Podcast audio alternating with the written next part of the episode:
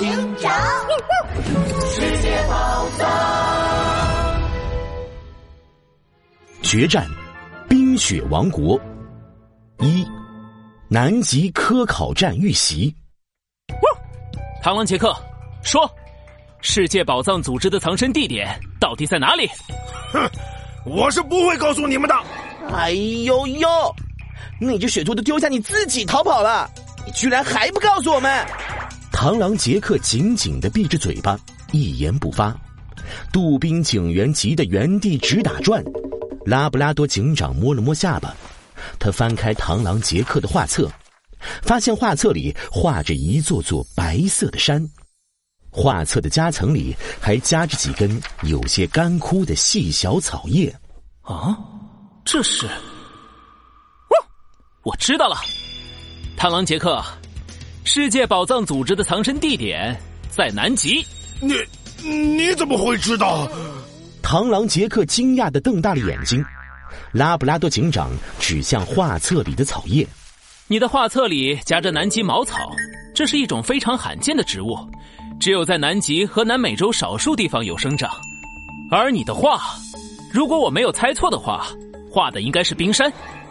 同时拥有冰山和南极茅草的地方。”就只有南极，啊！这这这这！螳螂杰克的绿脸一阵白一阵红，什么话也说不出。拉布拉多警长和杜宾警员对视了一眼，点点头。通知柯警察长，世界宝藏组织的藏身地点很可能在南极。这次的任务非常凶险。杜宾警员，你准备好了吗？哎呦呦，那当然，有你在，拉布拉多警长，我什么都不怕。好。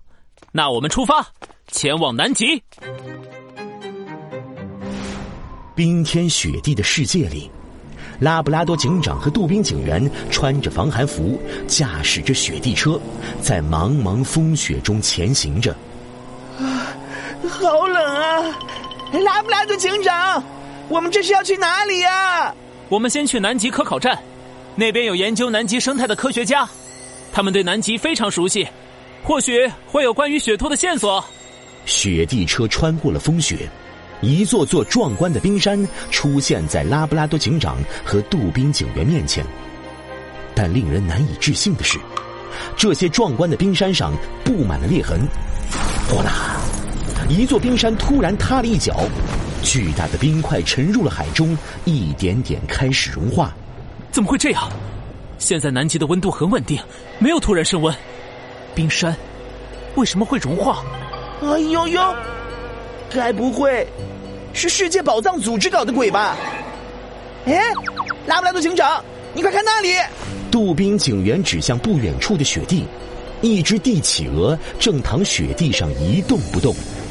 拉布拉多警长赶紧停下车，急匆匆跑到帝企鹅身边，用手拍拍帝企鹅圆墩墩的脸。他晕过去了。醒醒，帝企鹅小姐。你没事吧？帝企鹅晕乎乎的张开了双眼，在拉布拉多警长的搀扶下，摇摇晃晃的站了起来。呃，谢谢你们，我没事。哎呦呦，企鹅小姐，你怎么会一个人躺在雪地上？一听到杜宾警员的问题，原本晕乎乎的帝企鹅立刻清醒起来，一脸慌张。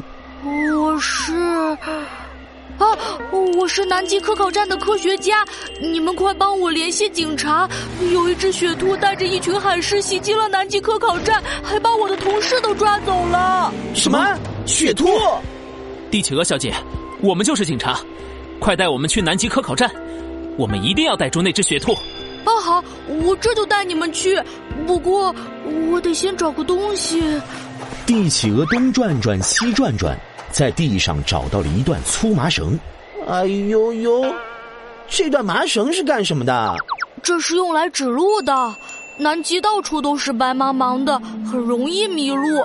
我们科考队员就用长长的粗麻绳在出发地点系好，每到一个地点就绑在固定的位置上打个结，这样顺着麻绳走就不会迷路了。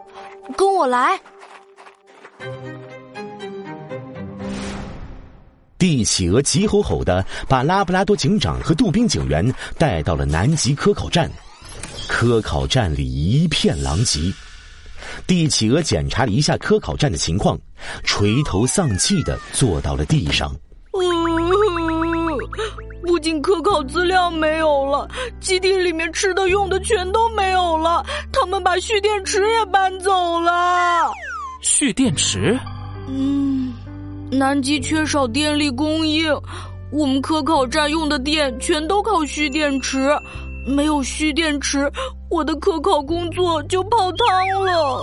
哎，奇怪，雪兔要蓄电池干什么？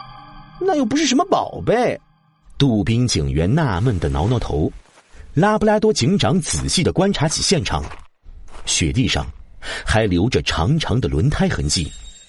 拉布拉多警长乌黑的圆眼睛一下子亮了起来。虽然暂时还不知道雪兔偷走蓄电池的目的，不过我已经找到追踪它的办法了。哎，什么办法？什么办法？你们看，雪地上还留着清晰可见的轮胎痕迹。在南极的车辆，为了防止轮胎打滑，一般会使用防滑轮胎和防滑链，因此车辆在雪地上行走时留下的轮胎痕迹会更深。只要我们循着轮胎的痕迹找过去，一定能发现雪兔的踪影。